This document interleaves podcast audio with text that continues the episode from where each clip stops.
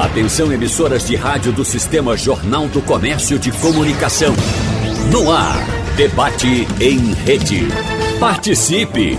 Rádio Jornal na internet. www.radiojornal.com.br e o entrevistado desse terceiro dia de sabatinas é Carlos Andrade Lima, candidato ao Senado pela União Brasil, que integra a chapa majoritária encabeçada por Miguel Coelho, candidato ao governo, e Alessandra Vieira, candidata a vice. Ambos também do União Brasil.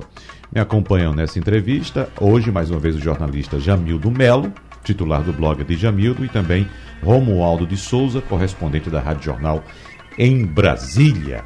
Quero dar o meu bom dia, o nosso bom dia, na verdade, ao candidato Carlos Andrade Lima. Seja bem-vindo, candidato. Bom dia para o senhor. Bom dia, Wagner. Bom dia, Jamildo. Prazer enorme estar aqui. Não é a primeira vez e é a oportunidade que a gente tem de falar para as pessoas, né? Um pouco do que a gente pensa sobre o Senado, função do senador, quais uhum. são as uhum. propostas.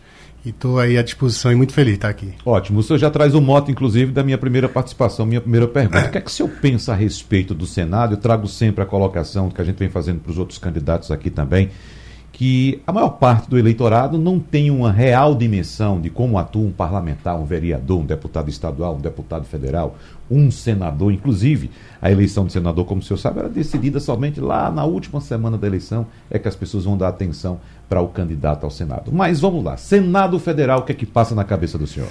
Veja, a, a gente precisa primeiro entender qual é a função do senador, né? Muita gente não sabe nem qual é a função do senador e nem tampouco quem são os senadores de Pernambuco. Cada estado tem três senadores, né? então o, sena, o senador é o representante do estado.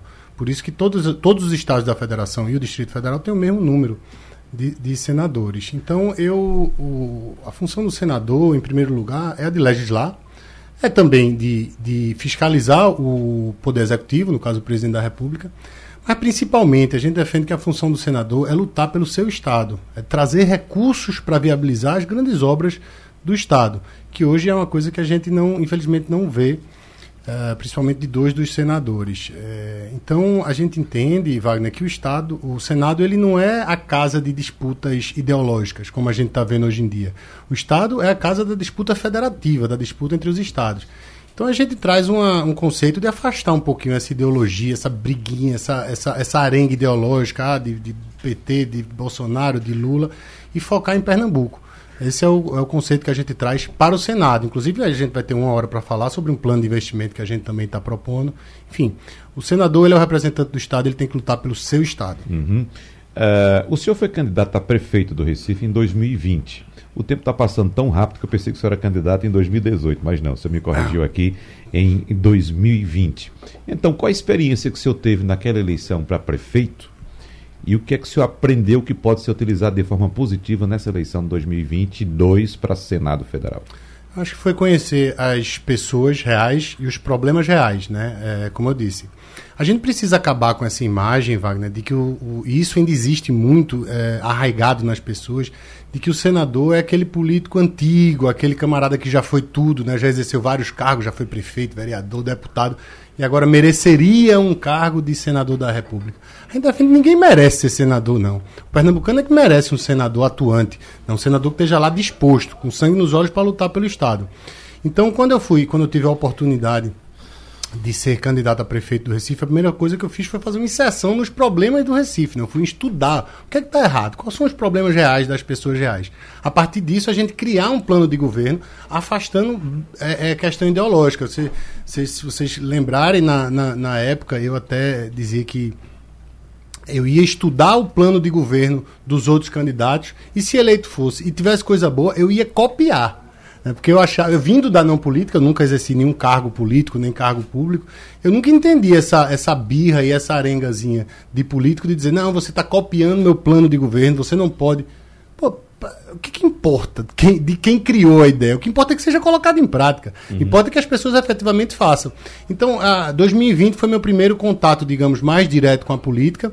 E aí eu aprendi a, os problemas da cidade, como estou aprendendo também o, os problemas do Estado, e a dar soluções reais a, a, a problemas reais, afastando a é, questão partidária ideológica. Isso, para mim, está tá relegado a oitavo plano. Mas o senhor fez uma menção negativa, sem citar nomes, a dois dos nossos três senadores atuais. Esses dois não têm nenhum projeto que o senhor poderia, assim, nenhuma atuação que o senhor poderia não. ter copiar, digamos assim, utilizando seu próprio eu falo, Eu falo ah, do ponto de vista macro. O que eu estou uhum. dizendo é o seguinte: hoje a gente vê é, um dos senadores, é, que é o senador Fernando. Porque aí você afaste questão política. Eu não estou. Ah, eu sou do PT, eu não gosto de Fernando Bezerra, eu sou do PT, eu gosto de Humberto eu não, eu não tô me pegando em questão política, eu, tô, eu, tô, eu acredito muito nos números. E os números eu digo que costumam ser teimosos, né? Os números não mentem.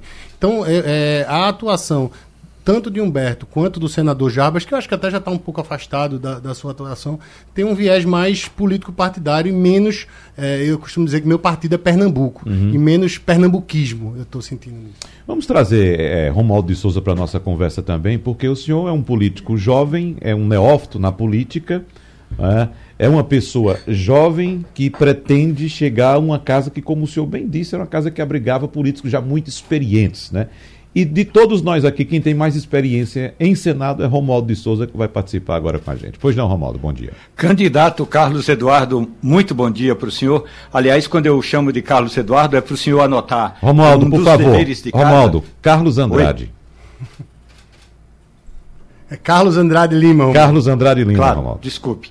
Candidato Carlos Andrade, eh, eu já eh, começo dizendo ao senhor que caso o senhor venha a ser eleito, o senhor vai ter o primeiro dever de casa, que é, ao registrar o seu nome como senador da República, o senhor vai ter dois nomes para registrar. Ou será Carlos Andrade ou Carlos Lima, ou Andrade Lima. O importante é que são dois nomes e esse é um aspecto é, aparentemente insignificante, mas é que como o senhor vai ser tratado durante oito anos aqui em Brasília, caso venha a ser eleito Carlos Andrade. Agora, lhe pergunto o seguinte.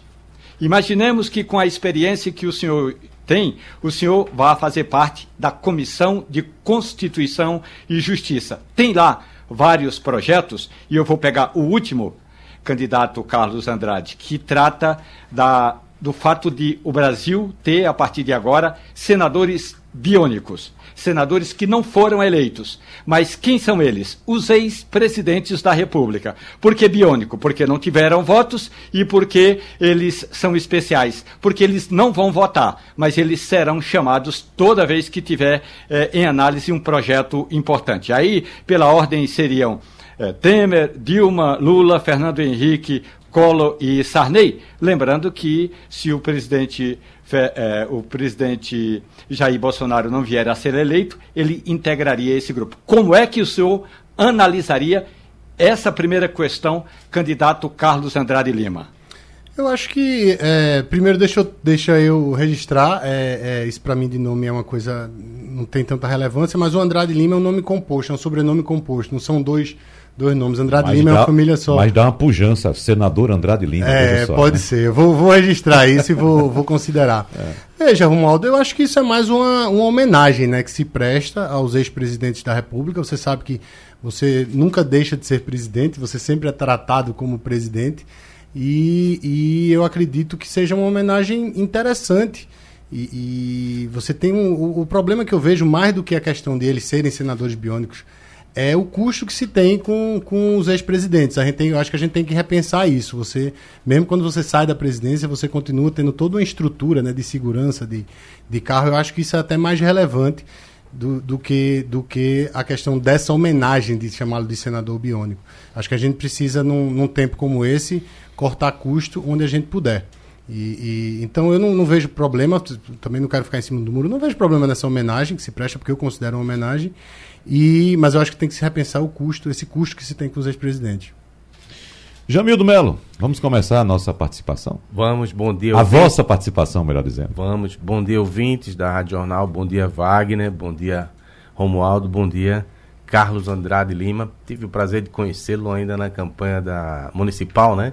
A gente se aproximou, pude conversar com você mais detidamente e acho que a grande virtude, virtude sua é ser um liberal numa terra em que não amam os liberais. Infelizmente, a maioria dos políticos aposta muito na máquina pública, no uso dos sindicatos e coisas semelhantes.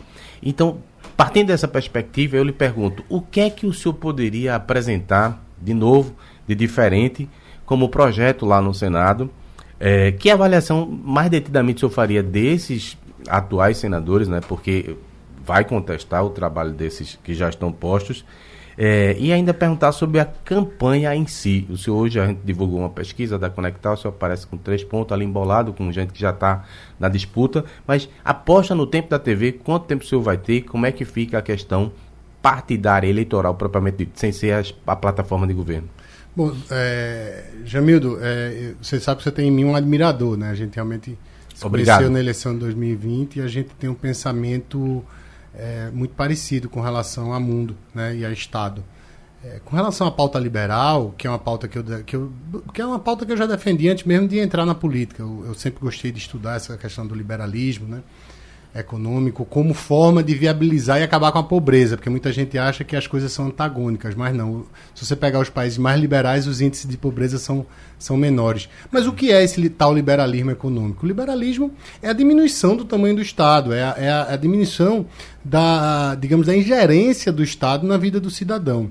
Miguel tem um projeto, aliás, um, um plano, não diria nem um projeto, um plano de concessões, né? E, e, e, e veja que, que, coisa interessante, Amildo.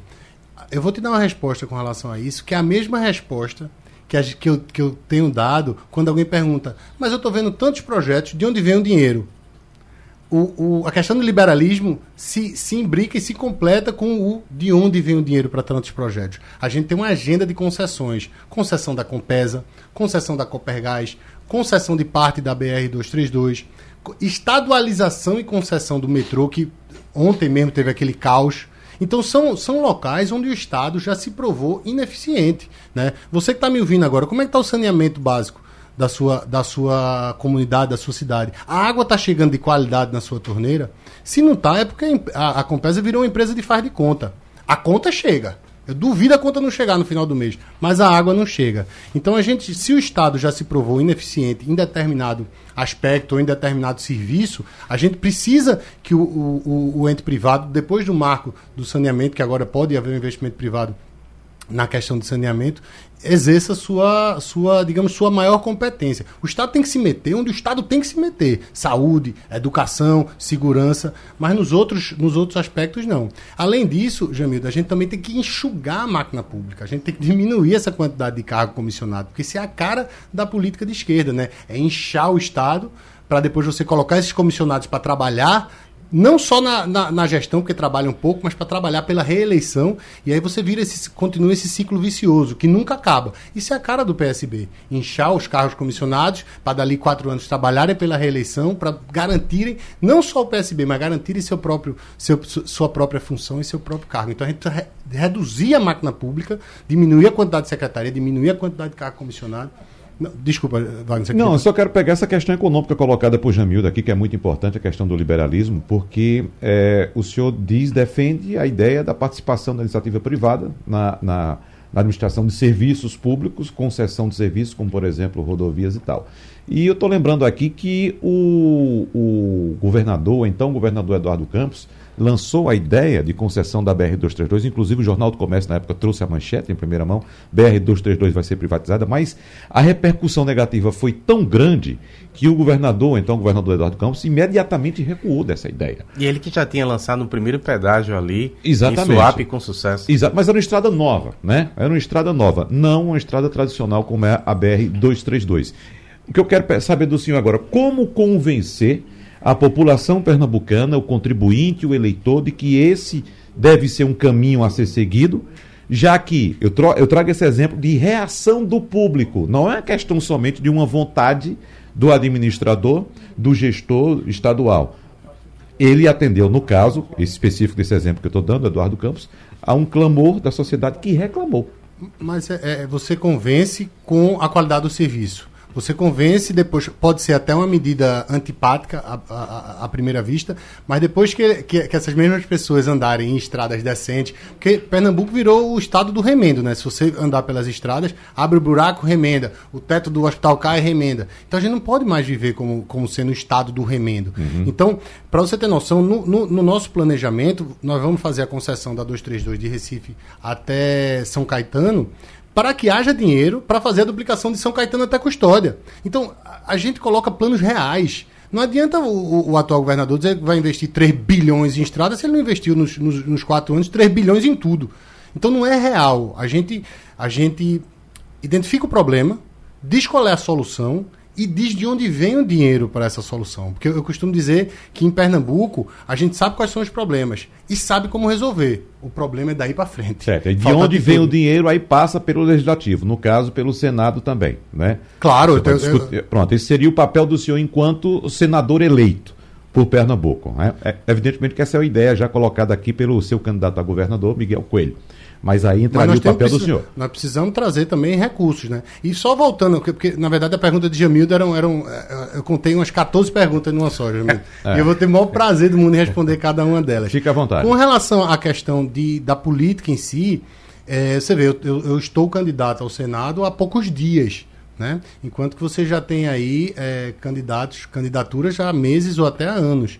E eu já apareci aí com 3% embolado no meio da pesquisa e, e, e, empatado tecnicamente com candidatos que se dizem que aí tem um respaldo, eu, eu coloco essas aspas no respaldo, eu sou candidato de Lula, eu sou candidato de Bolsonaro, que você já pega naturalmente alguma parte desse eleitorado, desse, desse, desse, desse, desse público é, é, que, que tem nesses presidentes né, seu, seu, seu candidato, e isso vem naturalmente, você dizer que é candidato de Lula, você, de Lula, você pega naturalmente alguns votos de Lula, de Bolsonaro a mesma coisa, e eu vim aqui no meio dizer, eu não sou candidato de Lula, nem sou candidato de Bolsonaro. Quero ter com eles diálogo, mas sou candidato de Pernambuco. Eu quero ser o senador de Pernambuco, e é uma coisa que ninguém está falando. Uhum. Então, eu estou aí no meio... Guilherme colocou ontem isso também, você não quer ser candidato de presidente nenhum. É, mas...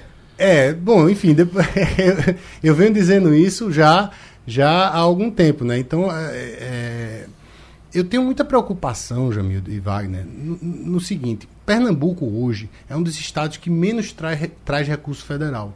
Sei se vocês, é importante que as pessoas saibam disso. Uma das razões de Pernambuco estar nesse atraso é que hoje nós somos um dos estados que menos traz recurso federal. E quem tem dinheiro mesmo é a União. Vamos falar abertamente. É, e por que Pernambuco é um dos estados que menos traz é, verba federal? Porque é uma arenga arenga entre o governador do estado e o presidente da república.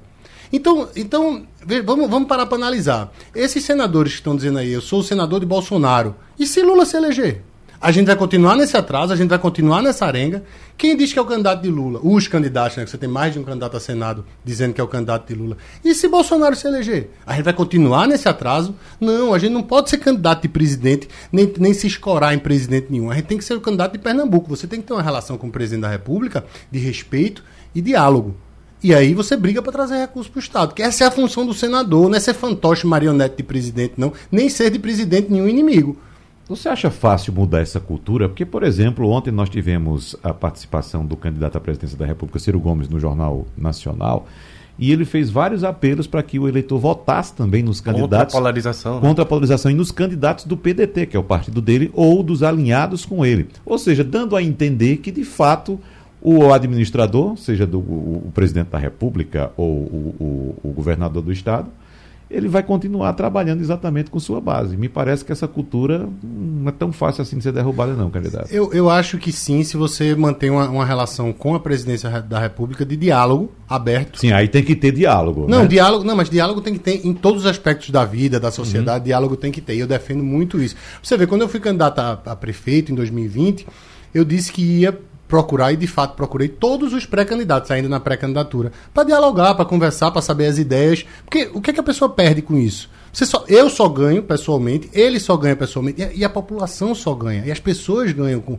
com essa troca de ideias. Me chamaram na época de inocente, de ingênuo politicamente. Alguns até me receberam, alguns candidatos. Então, se eu tive, se eu, se eu, se eu defendia diálogo com pré ou candidatos que estavam contra mim, quanto mais com o presidente da República, quem quer que seja ele, Bolsonaro, Lula, Ciro, é, Soraya, Simone, qualquer que seja o presidente da República, nós vamos ter sim diálogo, porque nós não, não vamos ser é, senador de presidente A ou de presidente B, nós vamos ser senador de Pernambuco. Então vamos novamente a Brasília. Romualdo de Souza.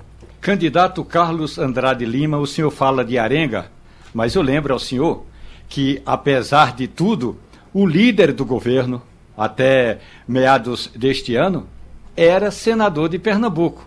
Ou seja, é, pode até haver uma arenga entre o Palácio Campo das Princesas e o Palácio do Planalto, mas o Senado ou os senadores têm que fazer esse meio-campo. Agora, a minha pergunta, candidato, é a seguinte: governadores e prefeitos quase sempre recorrem contra o Congresso Nacional porque, segundo eles, deputados e senadores criam despesas para serem pagas pelo governo estadual ou pela prefeitura, quando os gestores, prefeitos e governadores nem sempre são convidados a apresentar seus argumentos. E, por outro lado, ocorre o que se passou agora, quando o Congresso Nacional, portanto, deputados e senadores, aprovaram projetos reduzindo tributos, o que, consequentemente, diminui o dinheiro do Fundo de Participação de Estados, o FPE, e dinheiro do FPM, o Fundo de Participação de Municípios. Como fazer essa equação, candidato? Veja, no, caso específico da, da, da, redução de tributos, veja, a gente vive numa, numa, num momento atípico. Né? A gente não pode considerar que a gente está vivendo um momento de, de 100% de normalidade. Nós estamos saindo de uma pandemia né? e nós estamos também com a guerra na, na, na Europa. Então, a redução do, do, dos tributos, o que elevou o preço de algumas commodities e também de produtos. Então, o, o momento ele é, Romualdo, ele é atípico. Então, a, a, redução dos impostos ela precisou ser, ser feita. Né? Lógico que isso, o, o governador do estado não quer que a gente diminua a alíquota de imposto estadual nenhum. E, tem, e volto para a pauta do diálogo. A gente tem que, obviamente, ouvir os, os, os, os, prefeitos e os governadores, porque são eles os representantes mais próximos das pessoas. Mas num caso como esse especificamente, a redução da, da, da alíquota era, ela, era necessária. Não, não, tinha, não tinha como você não fazer isso e manter os, o combustível, a energia elétrica do preço que estava. Mas, ó, Pois não, Tu ia pedir intervalo? Não, mas dá para você fazer tá. ainda. É, aí é uma questão bastante importante, tá certo realmente que impor limite, mas o que precisava acontecer na sequência, a gente não vê nenhuma discussão, é uma reforma administrativa dos estados. Porque se não tem mais como jogar para o consumidor o custo da máquina, tinha que tentar reduzir a máquina. E ninguém ouve falar sobre isso. Né? Pois é, e a gente bate, e a gente. Mas diz que água mole em pedra dura, tanto bate até que fura, né? Eu vou ficar martelando isso, dessa redução do custo do Estado.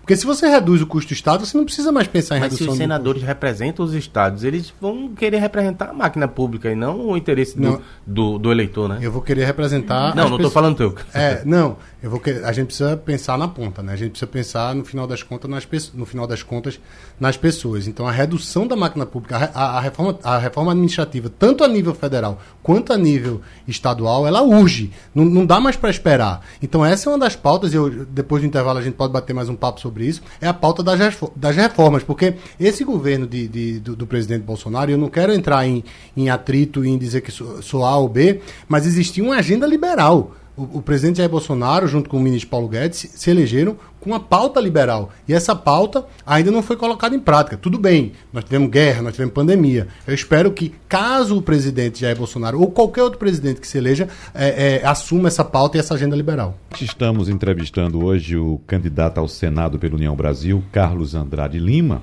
E o senhor candidato falou no bloco anterior a respeito de reforma administrativa, inclusive citou a característica do Estado brasileiro como sendo um Estado inchado. Né? Esse é um termo bastante utilizado, principalmente por quem defende o enxugamento do Estado, a diminuição do Estado. Mas o que é essa diminuição? O senhor falou, inclusive, em servidores públicos, que alguns setores têm demais. Mas a gente sabe muito bem que alguns setores carecem, inclusive, de servidor público. A gente pode ir para a educação, para a segurança, para a saúde, a gente pode encontrar alguma, alguma carência, algum nível de carência. Então, qual servidor público que o senhor acha que hoje seria dispensável ao Estado brasileiro? O mau servidor público. Quem vamos, é o mau servidor lá, público? Vamos lá, vamos. aí vamos lá. É, as pessoas precisam entender o que é essa tal dessa reforma administrativa. O que é esse enxugamento dessa máquina grande, gorda, pesada, incha. Nada que é muito grande vai para frente. E é isso hoje é o Estado de Pernambuco e também o, a, a, União. A reforma administrativa, ela trata do corte de privilégios, né? do corte dos supersalários, dos penduricalhos, e de tratar o público mais como se privado fosse. Então vamos lá, eu não estou falando em, em, em, demissão de funcionário público, até porque a reforma não, ab não abrange nem abarca os atuais funcionários, né? esses têm direito adquirido. É daqui para frente. O que a gente vê na prática é que já não existe mais, por exemplo, concurso público. Não tem concurso público para a pessoa fazer. Por que não tem? Porque o Estado ainda tem muitos funcionários, tá, tem funcionários públicos demais e alguns mal funcionários. Você para para pensar, você que tem uma empresa, não precisa ser empresa grande não, uma vendinha, uma, uma, uma, uma, uma mercearia. Se você tem um funcionário que é ruim, aquele cara que não vai, falta, e que é um mau funcionário, não atende bem as pessoas, Você demite esse funcionário. No funcionalismo público, você não consegue demitir o mau funcionário. Então, você tem que desburocratizar essa questão, não para demitir ninguém, mas para dar chance dos bons funcionários entrarem e ingressarem no serviço público, que hoje não, não, eles não têm essa, é, essa possibilidade, exatamente pelo excesso de funcionários públicos e alguns maus funcionários públicos. Na esfera federal, onde é que o senhor aponta que há excesso de funcionários públicos ou até mesmo de maus funcionários públicos, como o senhor mesmo disse? Aí, aí precisa ser analisado. Eu, eu, não, eu, não, eu não poderia é, falar nem na esfera federal e nem muito menos na esfera estadual.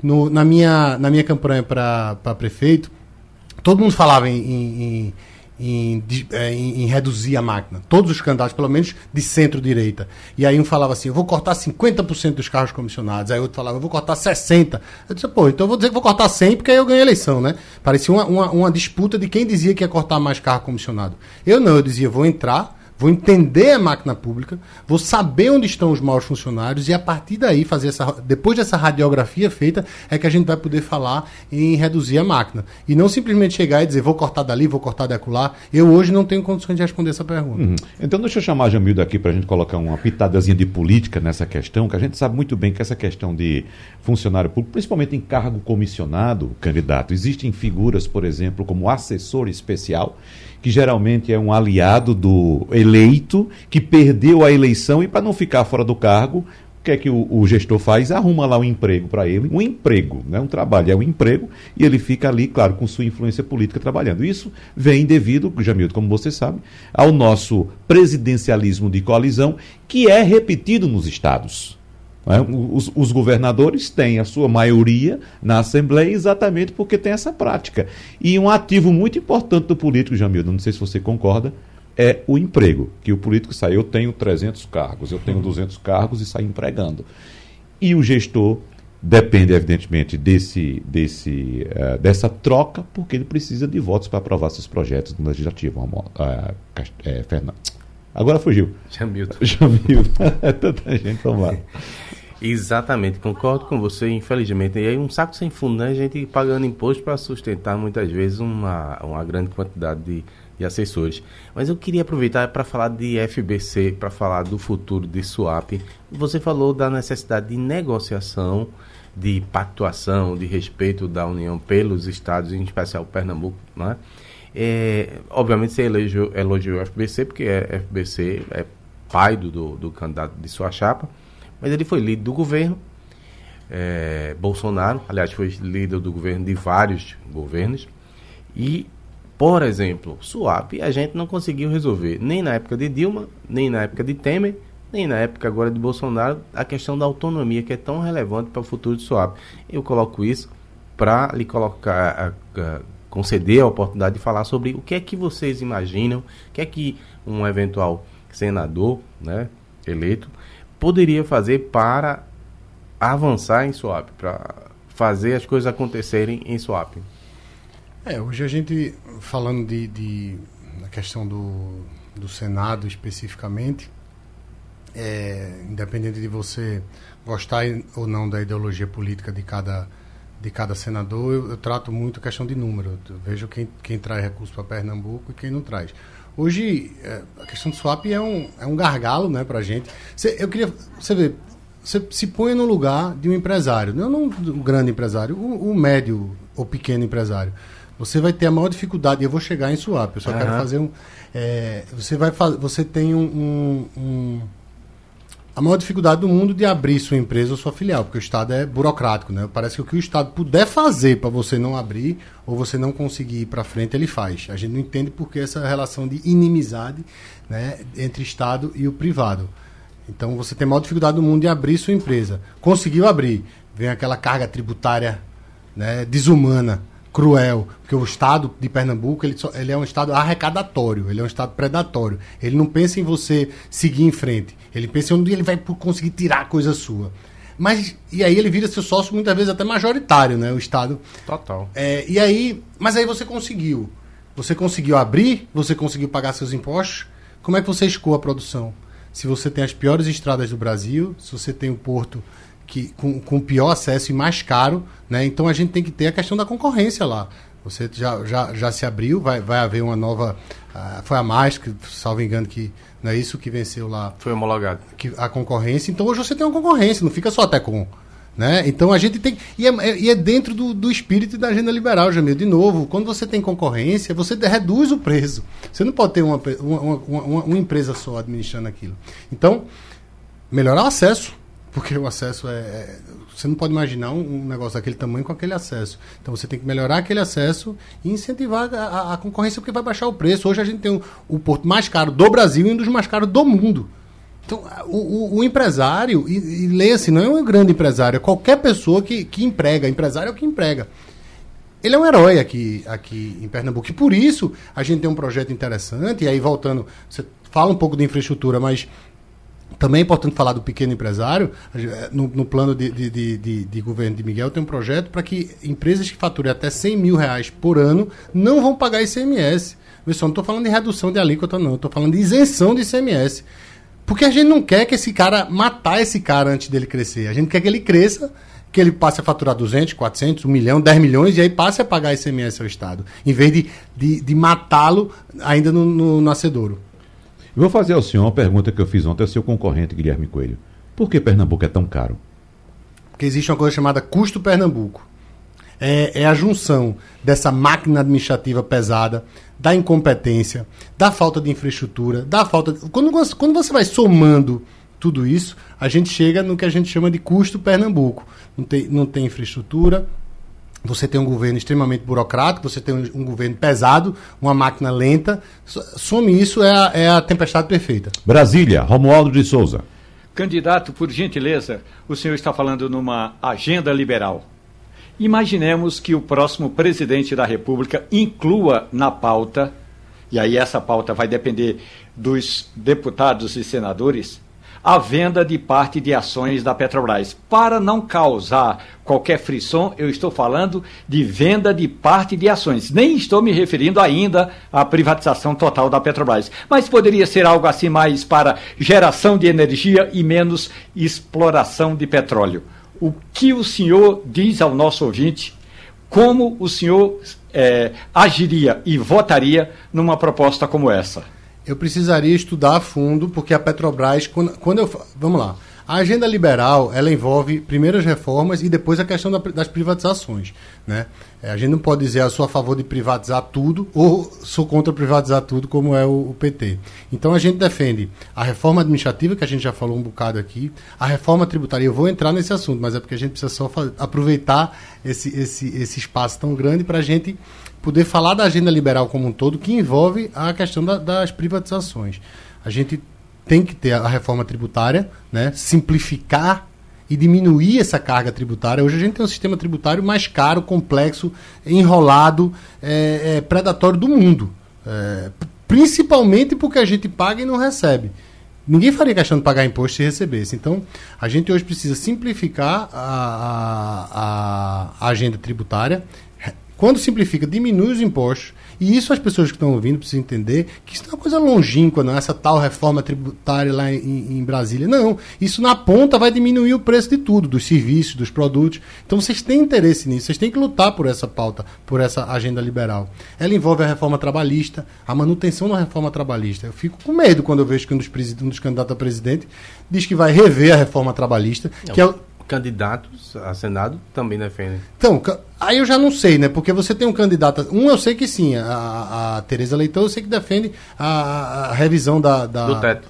da reforma trabalhista. Do, olha só, isso é, uma, é a maior, é a maior responsabilidade, irresponsabilidade fiscal que se pode imaginar é você questionar essa questão do teto. Mas vamos lá.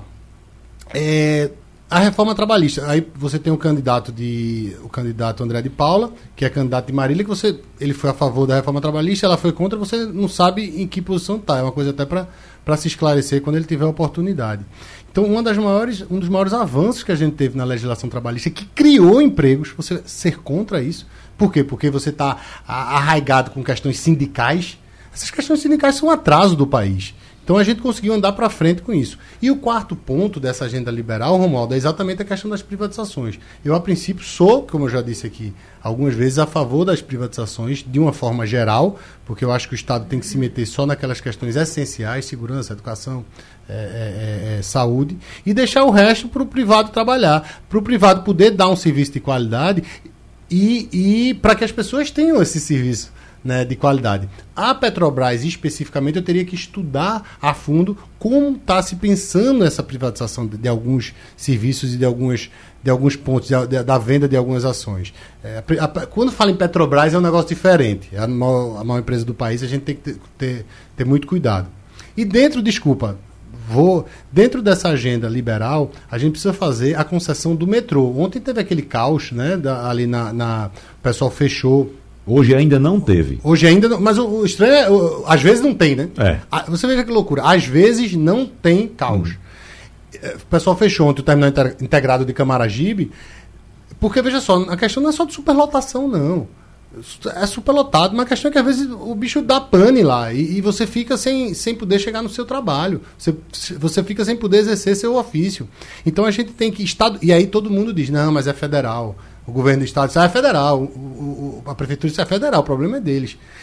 O grande problema é esse, é você lavar as mãos, é dizer, o problema não é meu. Não, nós vamos dizer o problema é meu sim. Inclusive, na, na, na, na dentre as nossas propostas, né, Miguel e minha, tem a estadualização do metrô. Nós vamos trabalhar isso em Brasília para estadualizar, trazer o metrô para nossa responsabilidade e, e, fazer a concessão dele.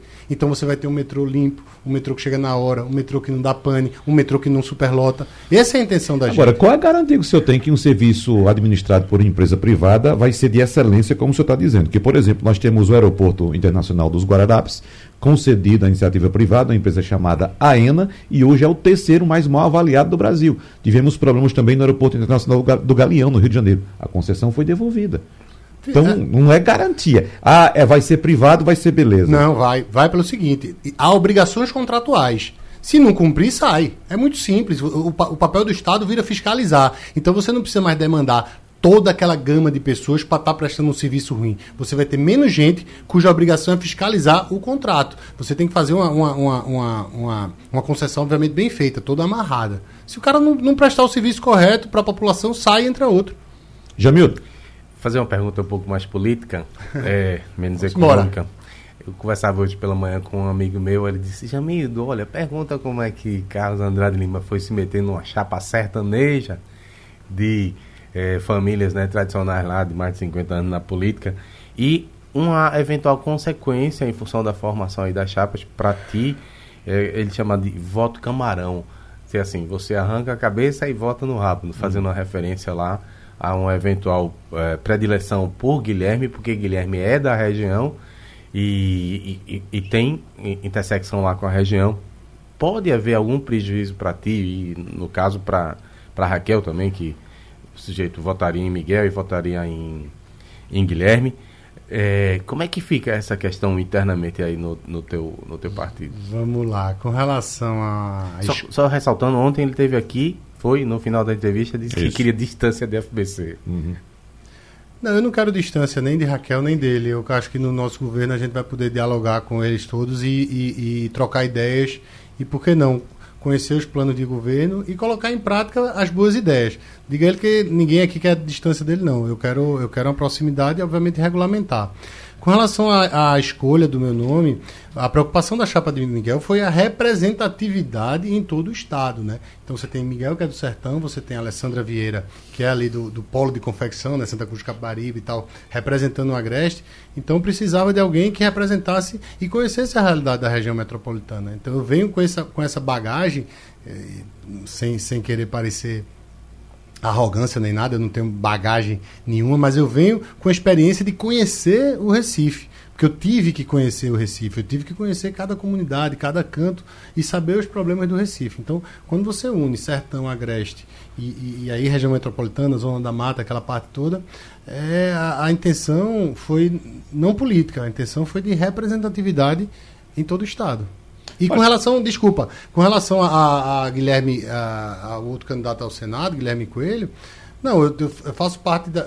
Miguel Coelho tem um candidato a senador. que sou eu, é Carlos Andrade Lima. Uhum. Carlos Andrade Lima tem um candidato a governador, que é Miguel Coelho. E nesse aspecto eu quero voltar à pesquisa que foi publicada pelo blog de Jamildo, a pesquisa da, do Instituto Conectar, que mostra uma conexão com a nossa com a nossa cultura, a nossa tradição de eleição para o Senado, né, Jamildo? Que, por exemplo, quem lidera a corrida para o Senado é André de Paula com 12%. André de Paula é o candidato de Marília Reis que lidera para governador. Em segundo lugar, aparece Guilherme Coelho, com 10%. E na pesquisa, embora haja um empate numérico, mas quem está à frente, ou quem estava em segundo lugar até então, era Raquel Lira. Ou seja, veja que a gente vem numa sequência lógica.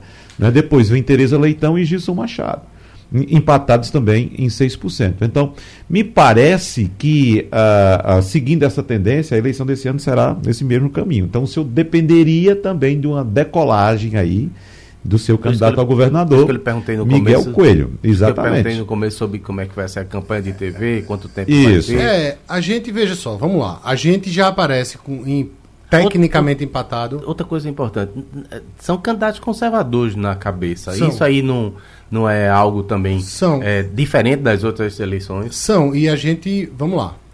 Eu, eu tô há 20 dias mais ou menos como candidato a senador e apareço tecnicamente empatado com a Tereza Leitão, que se diz a candidata de Lula, com o Gilson Machado, que se diz o candidato de Bolsonaro, mas mais do que isso, que estão aí há meses em campanha. E eu estou há 20 dias e estou tecnicamente empatado com eles.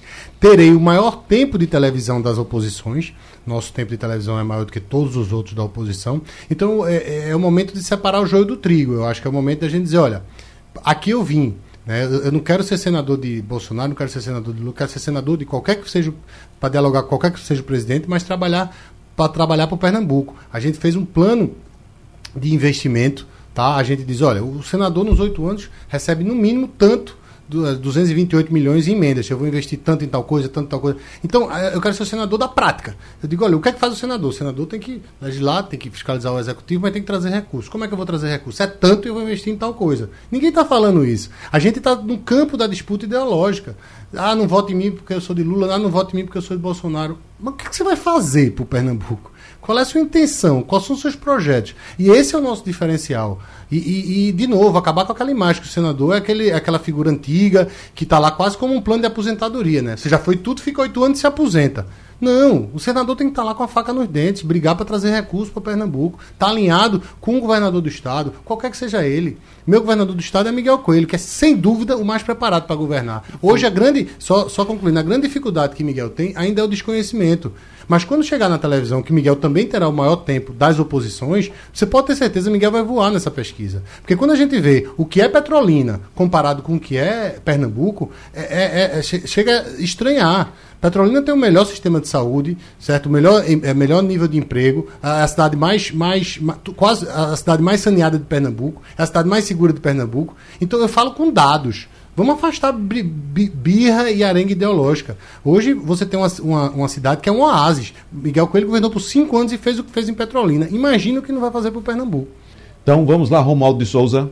Candidato Carlos Andrade Lima, tempo de rádio e da televisão tem a ver e está atrelado à quantidade de deputados federais que o partido elege. Como é que o senhor votaria por exemplo, ao ser analisado no ano que entra, o, o valor do fundo eleitoral, que só este ano, candidato, são quase 5 bilhões de reais, além do fundo partidário, que é anual e que mantém o funcionamento da máquina partidária, da mesma forma como o senhor falou, é uma máquina quase pública, de tão pesada que é. Veja, a razão de ser do, do fundo eleitoral é exatamente para evitar essas desvirtuações que existiam antigamente das empresas fazerem o financiamento da campanha dos candidatos e depois ir lá cobrar. Né? Então, a razão de ser do fundo, estou falando do valor, mas do fundo eleitoral é isso, é afastar essas grandes empresas. E aí a gente, quantos casos de corrupção a gente viu, né? Mensalão, de Petrolão, essa coisa toda, que as empresas financiavam e depois iam cobrar o favor. Então, criou-se um fundo para que não se pudesse mais é, haver o financiamento de pessoa jurídica às campanhas dos candidatos. É, e com relação ao espírito, ok, o valor é muito alto, eu concordo, e eu acho que a gente tem que trabalhar para reduzir esse valor do fundo eleitoral. Jamil do Mello. É, candidato, a, as matérias que mais geram demanda no blog são a respeito de emprego. Eu queria lhe perguntar, a gente não falou aqui sobre turismo, a gente não falou sobre saneamento, obras paradas. A gente não pode fal... estender mais não, uma hora, não? Não, tem... não, não falamos de produção de água. Como é que um candidato a senador podia contribuir para a geração de emprego de verdade, que é o que o povo precisa? Eu me deparei, Jamildo, recentemente com um dado que me assustou. Pernambuco tem mais pessoas recebendo auxílios do que com emprego formal.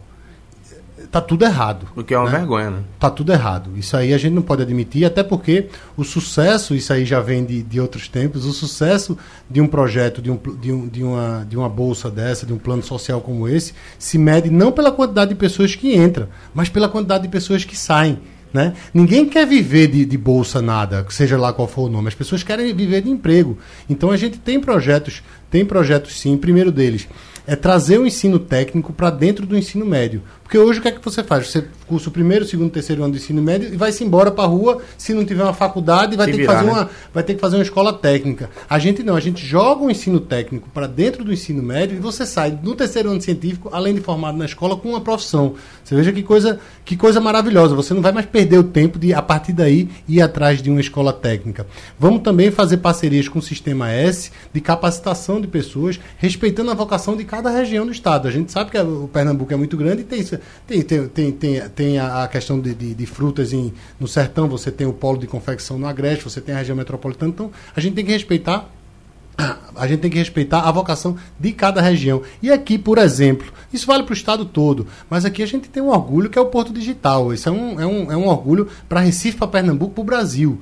Né? E esse porto digital sofre com déficit de mão de obra. Você tem de um lado pessoas querendo desempregadas, querendo trabalhar, e do, do outro lado, aqui dentro, você pode empregar essas pessoas de Pernambuco no porto digital. Então nós vamos fazer um, um processo de capacitação de pessoas para a área de tecnologia especificamente. Quem quiser, software, hardware, para poder entrar e, e, e, e suprir essa carência de déficit de mão de obra do, no nosso porto digital. Então é, é isso. É, é, e além do que, você, você imagina, você não cobrar ICMS de empresas que faturam até 100 mil por ano, quanto você vai, vai, vai desenvolver a vontade do camarada de abrir sua empresa, né? do empreendedorismo. Empreendedorismo, minha gente, gera emprego.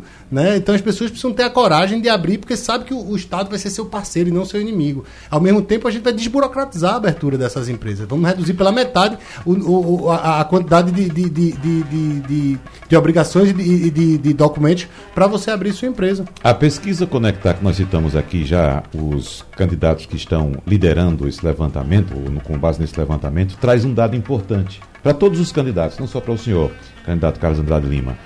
Entre nenhum branco nulo não sabe respondeu, somam 56%.